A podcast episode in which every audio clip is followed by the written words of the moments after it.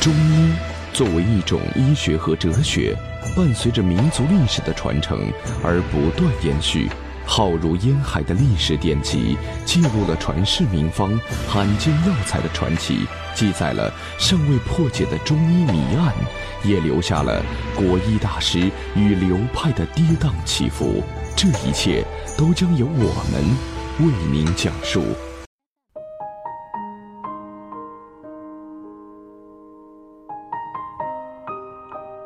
大家好，欢迎收听由城市中医馆给大家带来的男性健康专栏节目。如果大家在两性生理方面有什么问题，可以添加我们中医馆健康专家陈老师的微信号：二五二六五六三二五，免费咨询。好了，现在由本栏目的主播为大家带来今天的节目。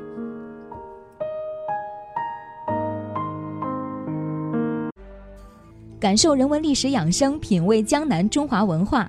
这里是国医奇谈，我是海涛，我是马俊杰。马博士啊，我们有一句谚语叫做“挂葫芦卖假药”，应该就是从游方医这里来的吧？你看，一般这个呃走访郎中，他们都会有一个葫芦挂着，或者是铃铛。上一集你也说到了，对吧？是的，对游医啊，后世也是褒贬不一的。嗯，这很大程度上和这些滥竽充数人是有关的。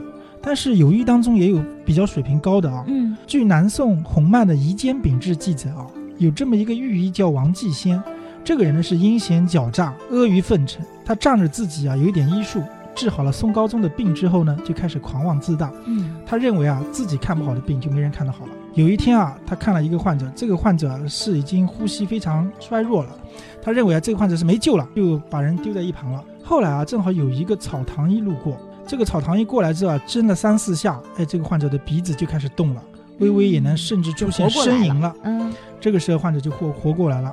从这个地方，实际上我们可以看出啊，很早之前就有这个所谓的坐堂医吧，所谓的这种正式的正规军和这种游方医之间的这个斗争了，存在这个水火不容的这个斗争，对吧？嗯，你能说游方医不好吗？有的时候真的，一草一木气死这些大太医啊，对不对？嗯嗯。那么游医它是在什么时代开始盛行的呢？大概就是从宋元时期开始盛行的啊。嗯当时北京的时候啊，经常有一些串铃卖葫芦的一些江湖郎中啊，一手是拿着这个摇铃，一手是拿着招牌，上面啊写着这个“陆顺堂哎”。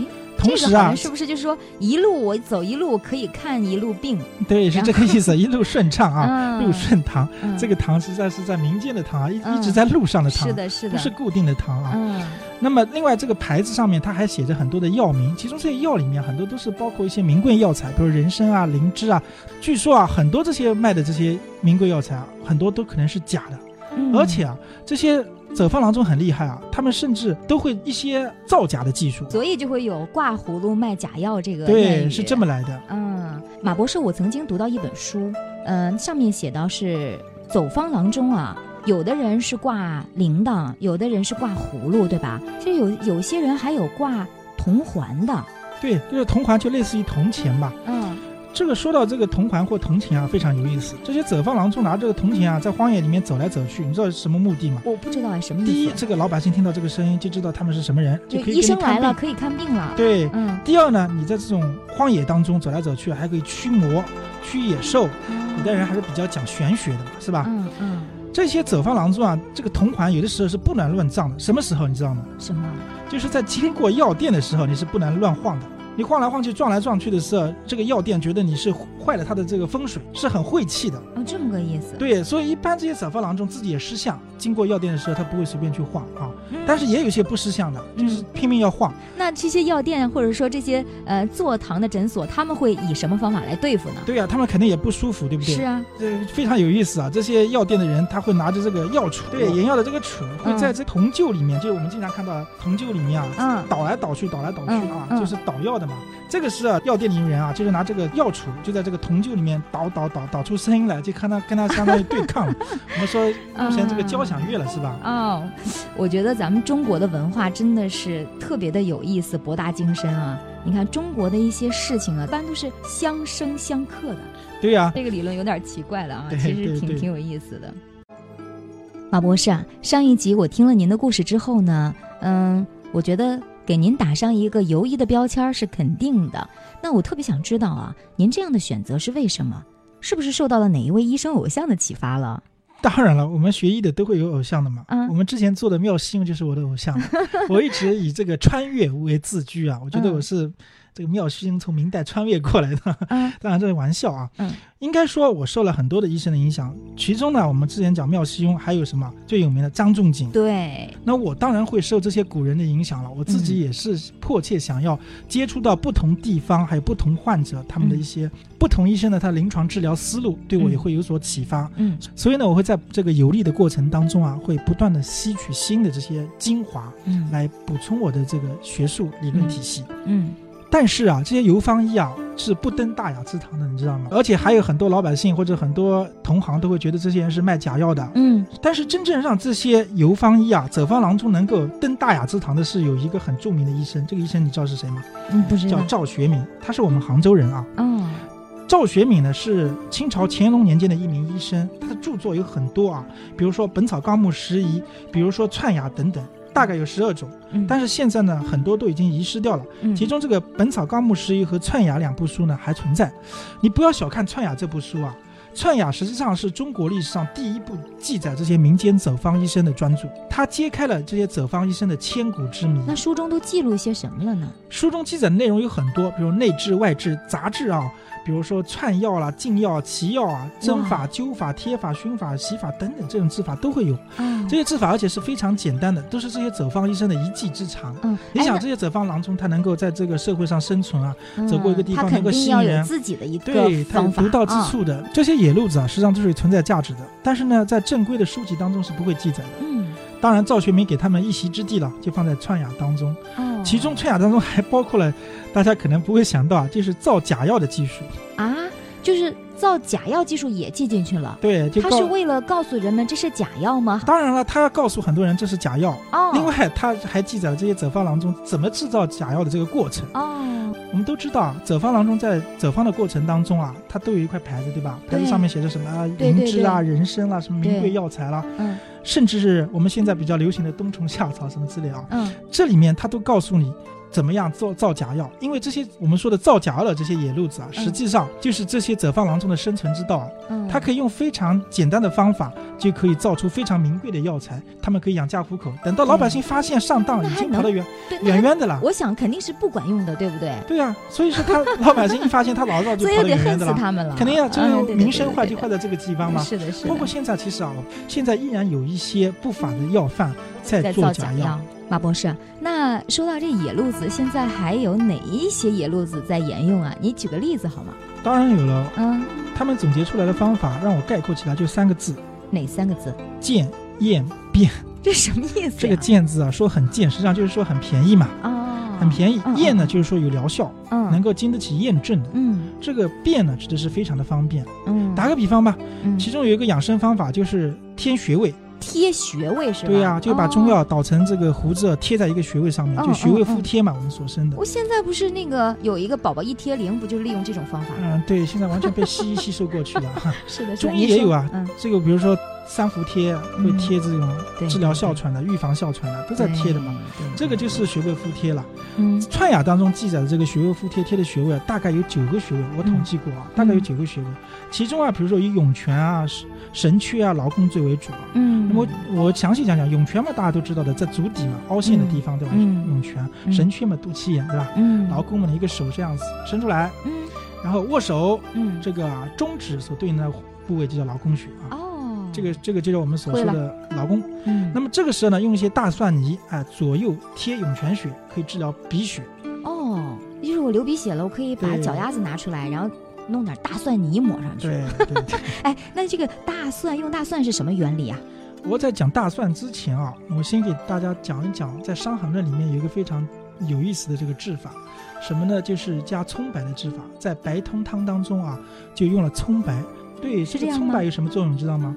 嗯它可以，交通阴阳，就是阴阳之气不相顺接的时候，它可以用葱白来交通。嗯，我记得我宝宝感冒的时候，有人推荐我说就喝一些那个葱白水。对对对，有类似的这个意思啊。当然，你嗯说的感冒，它只是一个解表散寒、解表散邪的一个嗯过程。哦，也有和这我个作用。，对，和我讲的这个交通阴阳还不是完全一个概念明啊。白了。那么我刚才讲，回到这个大蒜这个话题啊，大蒜实际上是辛温的，它的这个药药性吧，或者说这个食物的这个性能啊、性质啊，和这个葱白有类似的。嗯那么刚才说这个流鼻血，很多因为是火气上逆了，导致了鼻部出血。这个时候呢，怎么办呢？要嗯引火归元，引火归元使得这个火气啊往下降，这个火气之间要一个气机的一个交通。这个是要进行大蒜引火下行，嗯，这是我们讲为什么它能够治疗鼻血的一个很重要的一个原因啊。哦，原来这大蒜不光是食材，这是更好的一味药材，是吧对？呀、而且大蒜还有行滞、暖脾胃、消真肌，甚至还有杀虫解毒的作用，你知道吗？啊，哎你这，你杀杀菌我倒是真杀菌知道是不是啊对对，北方人很多喜欢都喜欢吃大蒜嘛，是当然有人说骂人说你吃大蒜，就是但你不要小看吃大蒜， 吃大蒜真的有消 毒啊、杀菌的作用啊嗯嗯。嗯吃了之后，很多人这个嗯脾胃觉得暖暖的，觉得很舒服，嗯，而且很多人这个气机不畅的，觉得很不舒服的，吃了大蒜觉得气机就特别顺畅。前段时间我听说大蒜的价格涨了，蒜你 狠，对，算你狠，对 吧？听这个故事啊，算你狠，是的。大蒜真的是好东西，甚至还可以救命呢。哎，这话怎么说？咱们就从当年诸葛亮三秦孟获那一节说起吧。嗯嗯，三国时期，诸葛亮率了百万大军南征，抓这个孟获，你还记得吗？抓了孟获，抓了三次，记得也放了他。当然，可是人家孟获呢，也非等闲之辈啊，按师独计，就把孔明的军队啊，就诸葛亮军队啊，诱到一个洞，叫托龙洞。这里是山林险峻，道路狭窄，经常有毒蛇出没，甚至是乌烟瘴气啊。这些蜀国的士兵啊，每一个都得了瘟疫，嗯眼看这场战役就要失败了，这个诸葛亮是急呀、觉得是对不起先帝，对不对？就是要声泪俱下，怎么办呢？这个时啊，这个老头走过来了，诸葛亮就向这个老头求助了。这个老人就告诉他，在这个地方有一个隐士，深山高人对对对，在他的一个草堂前面有一种仙草，这种仙草叫什么？ 叫啥？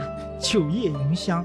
不错哟啊，这名 字挺文艺九叶云香啊，啊。说这个嘴里含一个这个叶子啊，就不会沾染这种瘴气了，就不会得传染病的意思了。啊，这个诸葛亮就按照这个老人的指引啊，果真是这个全军都平安了，并且凯旋回朝之后，向一位老郎中求教，才知道这个九月云香是什么，你知道吗？什么？就是大蒜。呃，马博士，我还知道啊，就是古埃及人就特崇拜大蒜。嗯，当时古埃及那时候不是流行奴隶吗？都让奴隶每天吃这个大蒜，强身健体啊。那么，哎，除了这个大蒜，还有什么养生秘方呢？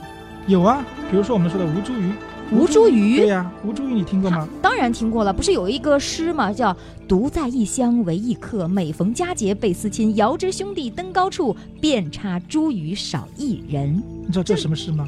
当然知道了，王维的“九月九忆山东兄弟不错不错啊，海涛的文学功底很深厚啊。”。谢谢马老师。说到这边的茱萸啊，实际上我有两句话要讲啊。嗯，这个茱萸实际上在中医里面啊，或者中药里面有两个茱萸，一个叫山茱萸，一个叫吴茱萸。对关于这个诗啊，我是考究过的。嗯，有人说是山茱萸，有人说是吴茱萸，你知道到底是山茱萸还是吴茱萸？我这哪我哪知道呢？到底是哪个？ 首先，在九月九是什么日子？那重阳节了。重阳节，中医或者中国的老百姓认为啊，这个节日实际上是不吉利的节日，容易感受这种不正之气，哦，邪气就对，是。容易感受邪气，容易生病。嗯这个时候啊，要用茱萸来芳香辟秽。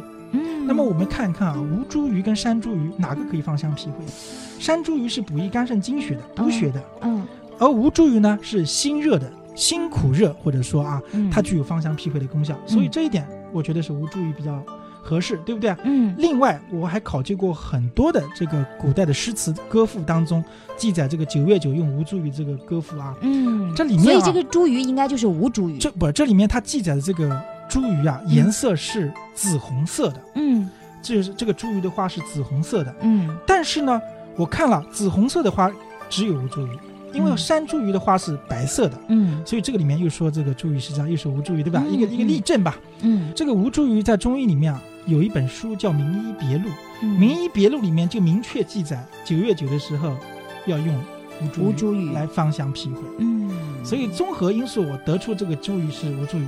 实际上，刚才海涛是思维太超前了，直接就告诉我答案了。我就现在给大家慢慢品一品这个过程吧。啊，哎，那又怎么多加了个吴字呢？刚才又说茱萸，又说吴茱萸，这是一个怎么什什么关系啊呀、哎，说到这个吴茱萸啊，真的还有一个有趣的故事啊。据说啊，在春秋战国时期啊，这个吴茱萸啊，原生长在吴国，嗯，叫吴虞。你知道为什么叫吴加个吴字了吧？